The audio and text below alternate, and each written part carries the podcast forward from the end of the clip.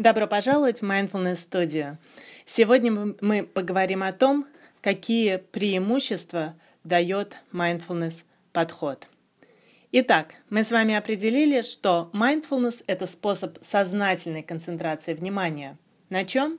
Да на чем угодно, но именно в настоящем моменте, здесь и сейчас.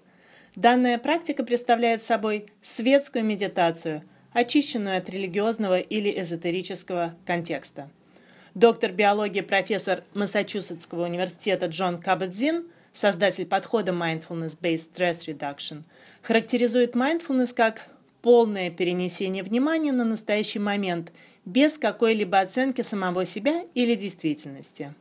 Еще одно определение. Mindfulness – это безоценочное осознание продолжительного момента настоящего времени, которое помогает распознать свои мысли, чувства и действия в момент их возникновения и не переходя на автоматические реакции.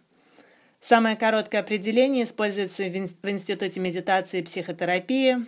Mindfulness – это осведомленность о настоящем моменте с его принятием. Итак, mindfulness – это режим осознанного восприятия.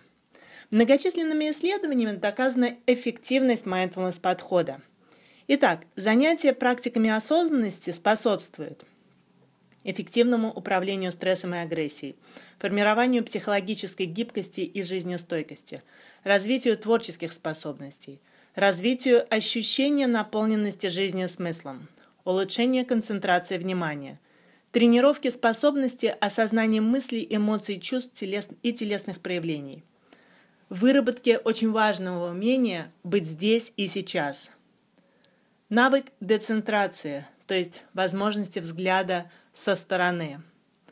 Открытость опыта. И здесь очень важно подчеркнуть, что минимизируется реакция избегания. Правильному пониманию стрессовых реакций в теле, а также формированию умения останавливать руминации или повторяющиеся негативные мысли. Тренировку навыка осознанности – очень редко относят к категории срочные и важные или даже важные, но не срочные, однако этот навык значим для жизни. Mindfulness, конечно, не избавит нас от ежедневных стрессов, но научит менять отношение к ним.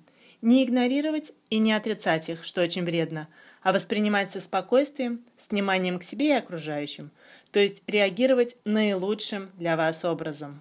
Поможет стать жизнестойким. Итак, мы поговорили сегодня о эффективности mindfulness подхода и еще раз дали определение понятия mindfulness. Большое спасибо, что были с нами в Mindfulness студии.